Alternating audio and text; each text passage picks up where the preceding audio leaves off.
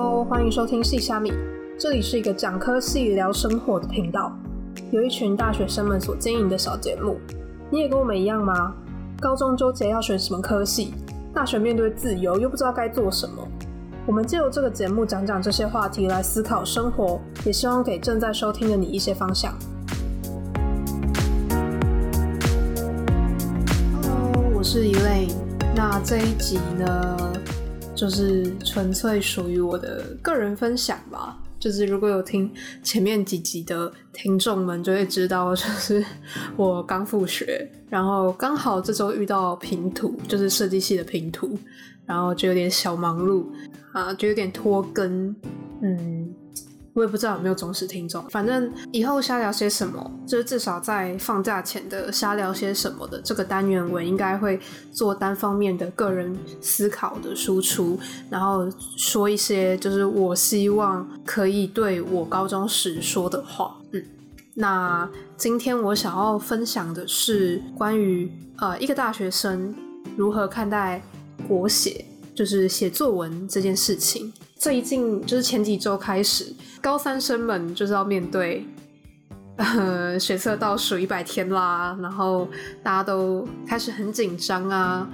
然后，哎，我有在我们的 I G 是有追一些读书账的，那有的同学就会很紧张，说啊，国文作文怎么写？然后他们觉得这个分数好像很难拿到啊，或是什么的。呃，其实要我分享这件事情的话，我也。我的成绩也没有那么好啦，呃，而且我很奇怪，就是我国中到高二的作文成绩都蛮高分的，就可能六级分啊，然后都会就是偏中上或者是上的程度。可是到高三就就不知道为什么就掉到中间，而且我们是第一届考，就是两大题，就是一个情感题，一个论述题的第一届。对，然后有，然后我试考的时候，就是我们有一次测试检测跟正式的，就是学测的考试。我试考的时候，我拿到最高分，就是六几分。然后我正式测验的时候就很普通。好，那些都不重要。呃，我这一期想要分享的是如何看待呃国写这件事情的重要性。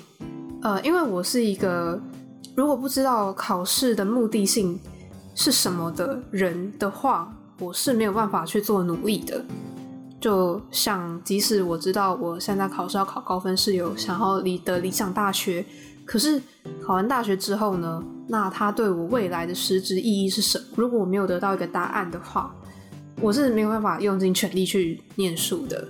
所以我的成绩是有一个天花板在的，因为我的这种想法。好，我觉得我现在身为一个高中生的过来人，然后成为一个大学生。我现在看待高中时的所有科目，我觉得最重要的真的是国写。其实，如果是以现实考量的话，呃，我们的短期目标一定都是考试嘛。可是有的时候，我觉得在教育制度上，我们常常会因为短期目标而忽略了呃考试真正的意义。你觉得考试真正的意义是什么？呃，是测验你这三年来的读书的努力吗？那你读书又是为了什么？就是我觉得我们都应该看得更远。就是那关于国写这件事情，我们为什么要训练国写啊？为什么要考国写？好，那就是训练你这三年以来训练国文写作的能力。那我们为什么要训练国文写作？就我现在身为一个大学生，我常常有时候打心得啊，或是什么的，或者是我时常要跟我的老师去做一些设计上的论述，我为什么要这么做？我觉得写作这件事情是可以帮助我整理思绪的，因为一个概念跟一个想法或是观点，它在脑袋里是没有经过组织的，可是经过讲出来，你必须要化成语言，那化成语言就是一种。概念的组织与整理，那写出来，因为写出来好像变得是一种更正式的一种手法，所以它必须组织的更严谨。那所以国写要训练的是什么？我认为国写要训练的应该是有逻辑的去表达自己的观点。好，我在这边我要先说，就是我要撇开，就是关于呃文学性很强的一些，就是想要念国文系，然后很喜欢写作文，很喜欢那些散文作家的同学。们的那种写作手法，但是我觉得，就是对于所有人来说，国写的重要性就是在于刚，就是我刚刚说的，有逻辑的表达自己的观点。毕竟大家在生活中沟通是一个必要的事情嘛。呃，你不管是跟你的父母沟通，想要争取你想要去的大学，又或者是你要跟你的同学合作上的沟通，又或者是你以后要对你的老板去做论述，你的提案的论述什么，所有人都需要做沟通，去做表达自己的想法这件事情。所以我是说，我觉得国写最重要，就是对所有人来说最重要的就是有逻辑的表达。那这句话。又分成两部分，就是有逻辑的表达跟观点。所以还记得以前的时候，就是老师们或者是我的父母们就说，一定要多阅读、多看书、多看报纸。然后如果你看到什么名言佳句，你觉得很漂亮的句子，你就把它记下来。呃，我当时的想法就是觉得。好像有点这么的道理，可是我为什么没有去做？我其实我现在还后来想想，我为什么没有去做这个行动的原因是，呃，我打从心里觉得，我即使记下来，我也不会，呃，我是要背下来吗？我要把这个句子背下来吗？然后我用在我的作文上吗？那这真的是我自己的作文吗？然后我真的能够记下来吗？有用吗？我觉得看报纸、看文章、看书的重点其实不在学习它的华丽的词藻。我觉得重要的是培养观点这件事情，哎，嗯，就像哎，对，如果同学有听前面政治系的访谈的话，呃，那一位学长也说到说他现在觉得，嗯，他觉得书永远都看不够，然后我现在也有深深的这么觉得，就是我觉得我的书好像看的不够多，为什么？因为我需要。呃，更多别人的观点，然后我必须要综合其他人的想法，然后去培养出自己的想法。所以，呃，为什么要多阅读？多阅读的意义其实不是要记录别人用更美丽、更好的词藻去叙述事情，你也不需要。我觉得阅读也不需要去背人家有什么漂亮的词字句。我觉得看书、看文章、看报纸最重要的是培养那个作者的。观点与想法，那如何进而培养自己的想法呢？我觉得就是要，呃，就是保持保持怀疑的态度吧，然后要进行一阵子的自我辩证，就好像，嗯，如果同学有玩过辩论的话，针对一个议题，你的心里的想法是正方，可是你偏偏被分配到反方。那你是不是就要试图连自己都说服我自己啦？我自己是需要把自己也说服成我应该要支持反方，才能够真的去能做出有力的辩证。所以这种就是一种培养观点的方式，就是你必须你不能全然接受作者灌输给你的想法，而是要哎，假设如果作者是错的，那他什么的什么样的切入点，作者就会是错的。我觉得这才是就是阅读最大的重要性。就是培养观点，然后保持怀疑的态度。那可是这样子就会有一个问题啊，就像我现在有问题一样，就是呃，我哪有这么多时间去看那么多书？就关于时间上的问题。对我现在有遇到这个问题。可是，嗯，我我觉得我现在如果要对我自己高中的时候说的话，就是我现在要对高中的自己说的话，我觉得我可能会尝试。因为毕竟我们要去读国文课本嘛，然后有一些文本，那也许我可以自我论证说古人的观点有哪些地方是错的。然后如果是一些历史故事，我也可以说那个历史故事哪些地方是错误的。就好像 拿拿最近比较红的例子，就是孔明斩马谡的故事。那假设如果这篇文章谈到一些管理上的事情、人际关系上的事情，那我可能。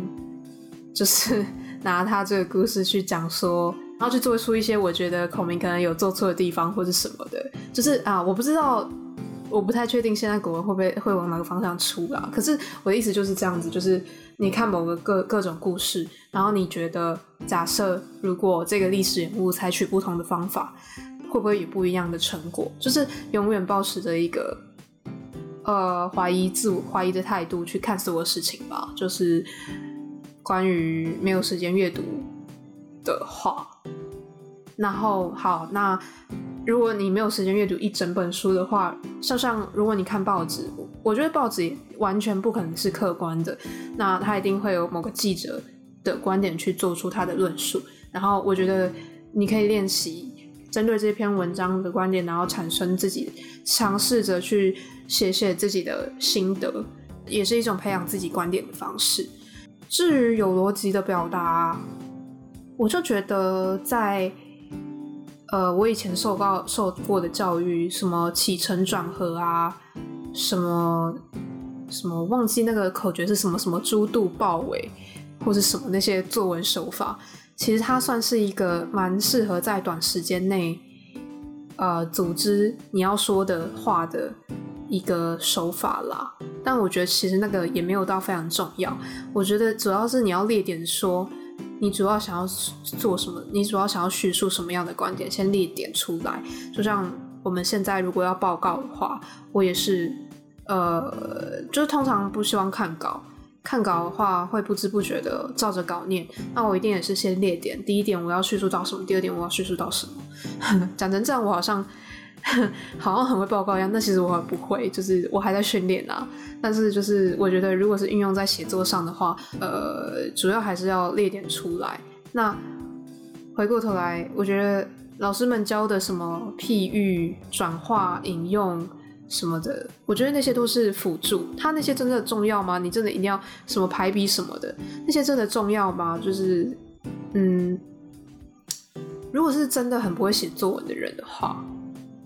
我觉得这真的把重点放在培养观点这件事情上，也不用硬逼着自己去使用那些修辞法，因为修辞法其实它只是一种更吸引人的加分方式。最主要的还是，我觉得最主要老师还是要看个人观点啊，就是对。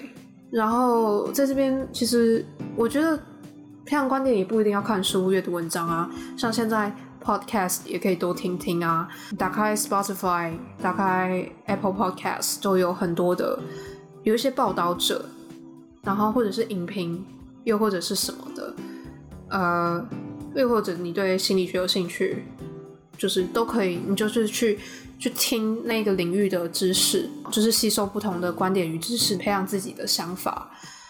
呃，就是该怎么说呢？不一定要阅读，而是。强调吸取知识的重要性。那你获取这个知识之后，呃，保持着怀疑的态度去看这个资讯，然后自我论证之后，就可以拥有自己的观点。我觉得啦，我觉得这让我回想到，我记得中学的时候，老师叫我们写阅读心得，然后阅读心得不是都会分项目吗？呃，第一项书名，第二项作者，第三项书本的概要。第四项，你的心呃人物分析；第五项心得；第六项，第六项我永远最疑惑，就是当时的老师叫我们提出三个问题，我就觉得为什么要提出三个问题？就是呃，如果我问题，我就自己在心得里面就解决了。啊好，那我现在我现在真的是到大学才知道为什么要提出三个问题，就是因为他希望我们保持着一个怀疑的态度去说，我觉得作者哪里做错了。我跟大家说，如果你在你的文章中提出。你认为一个大家都认为正确的人的叙述哪里有漏洞的话，你的分数一定超高。就是也不一定说你要论述的非常非常严谨，但是我觉得让老师看到你有不同的想法，这件事情才是写作文最重要的重点啊。呃，就是如果从为什么要训练写作的目的论来看的话，我认为这样子是可以拿到高分的。这是我作为一个大学生的一个观点啦，就是。就是跟大家分享，呃，如果你是跟我一样没有一个目标，就没有办法尽力的去训练这件事情的人的话，就是真的这些话，我真的觉得非常值得同学们参考。然后还有就是关于训练作文这件事情，也可以去听听前面一集，前面有一集是重考的那一集。就是李李学姐，她有讲到她重考两年，然后第二年自己读嘛。那她自己读的时候是写作文写的蛮勤的。那她没有老师跟帮她批改作文，但是她认为说她自己练习作文的时候进步的更快，因为她是写完之后自己去反省，就是自己重新阅读这篇作文，然后有哪些任可以更改的地方，哪些叙述上可以更严谨。